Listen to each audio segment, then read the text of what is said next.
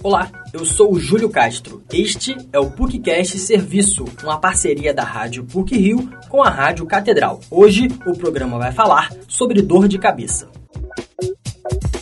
Sabe aquele incômodo na cabeça que aparece de repente e continua ao longo do dia? Pois é, Metade da população mundial sofre com esse problema. Cientistas noruegueses revisaram os números sobre a ocorrência de dor de cabeça nas pessoas. O grupo concluiu que 52% dos habitantes globais relataram ter dor na área craniana pelo menos uma vez por ano. Para se ter uma ideia, a iniciativa Global Burden Disease estimava que o número seria de 35%. O estudo mapeia o impacto internacional de diferentes doenças e serve de referência para a Organização Mundial da Saúde. A constatação da equipe da Noruega é alarmante. A Universidade Norueguesa de Ciências e Tecnologia analisou 357 estudos. Neurologista e membro da Sociedade Brasileira de Cefaleia, Tiago de Paula enfatiza que a pesquisa precisa ser levada a sério. O especialista aponta também o perigo de ignorar as dores leves. É um dado preocupante, sim, tá? Porque essa queixa de dor, pelo menos uma vez, é, é uma dor intensa. Muitas vezes o paciente ele se acostuma com a dor de cabeça. E as dores leves ou as dores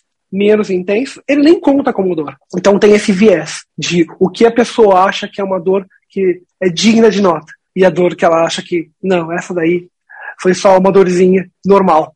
A revisão dos estudos demonstra que a enxaqueca afeta 14% da população mundial. As dores de cabeça com alta frequência atingem 4,6%. É importante ressaltar que cefaleia e enxaqueca não são sinônimos. O médico Tiago de Paula explica a diferença. O que acontece? A gente tem, por exemplo, a cefaleia é um sintoma da doença. Então, você ter dor de cabeça é simplesmente um sintoma. Quando você tem a enxaqueca, é uma doença. Tá? O que muitas vezes a gente confunde é os pacientes que têm dores com mais frequência ou dores mais intensas, né, eles acabam se enquadrando como enxaqueca. Às vezes a pessoa acredita que aquilo é um sinônimo. E às vezes até na comunidade médica isso se confunde. O médico não especialista, ele, ele pensa que é uma coisa que é sinônimo, mas não é. Se eu tenho uma dor no peito, coloca a mão aqui nessa região do peito, pode ser um problema cardíaco. Na cabeça não é diferente. Tá? É um sinal de alarme que tem um órgão sofrendo. Por ter um órgão sofrendo, não é só a dor. Então, os pacientes eles têm outros sintomas, como sintomas de humor, sintomas de sono, tá?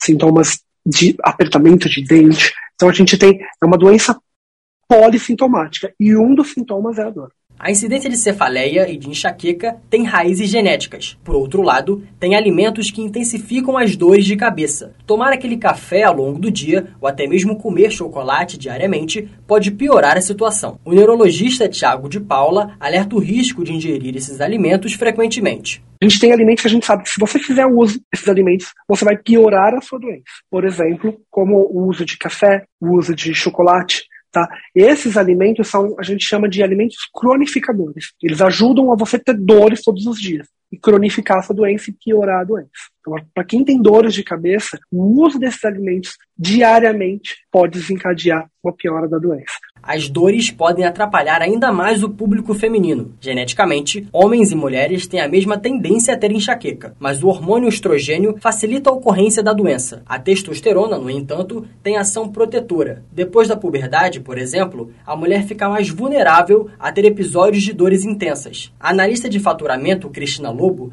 diz sofrer com dores constantes na cabeça. Em média, três vezes por semana. É, geralmente à tarde, após o almoço, às vezes no fim da tarde. Se for após o almoço, deita um pouco e às vezes melhora. Quando não, toma um remédio.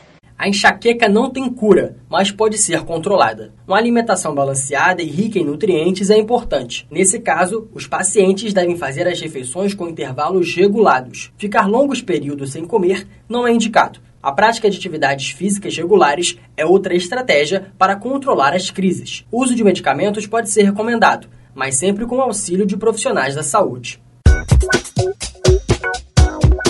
Esse episódio teve produção e edição sonora de Júlio Castro, com supervisão e edição do professor Célio Campos. Lembramos que a Rádio PUC faz parte do Comunicar, que é coordenado pela professora Lilian Sabac. Voltamos na próxima sexta-feira. Até lá!